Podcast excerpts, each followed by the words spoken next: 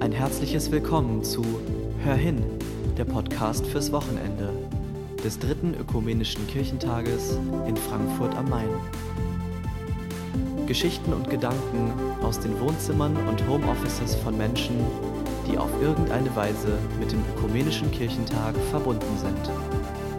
Heute mit Katrin Hölscher, Stabstelle Umwelt und Inklusion in der Geschäftsstelle des ökumenischen Kirchentages.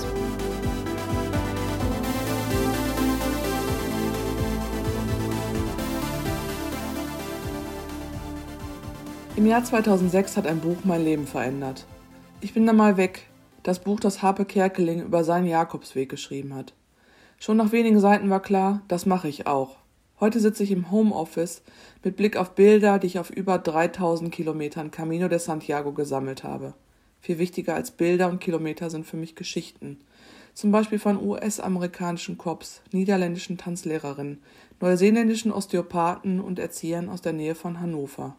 Neben Lebensgeschichten gibt es noch verrückte Geschichten, die auf dem Camino in Hülle und Fülle zu hören sind, von Bettwanzen und vertauschten Schuhen. Unter die verrückten Geschichten mischen sich vereinzelt solche, die so besonders sind, dass ich sie als Geschenke bezeichne. Ich nehme dich mit nach Galizien. Es sind noch 130 Kilometer bis nach Santiago. Der Weg ist hier hügelig. Deine Anstrengungen werden belohnt mit Kilometern entlang an grünen Wiesen, durch Waldstücke und vorbei an alten Steinhäusern. In einem dieser Steinhäuser befindet sich eine Pilgerherberge, die im Spätsommer 2017 mein Zuhause gewesen ist. Jeden Abend koche ich hier für Pilgerinnen und ich höre Geschichten. Angeleitet werde ich zunächst von Luisa. Es kommt der Tag, an dem sie weiterläuft in Richtung Santiago. Ich gehe noch ein Stück mit ihr mit. Irgendwann sagt sie, ich erzähle dir jetzt noch meine verrückte Geschichte. An einem Tag in den vergangenen Wochen, beginnt sie, ging es mir schlecht. Ich habe es in der Herberge einfach nicht mehr ausgehalten. Alte Verletzungen spukten in meinem Kopf, also bin ich raus, den Berg hoch in den Wald.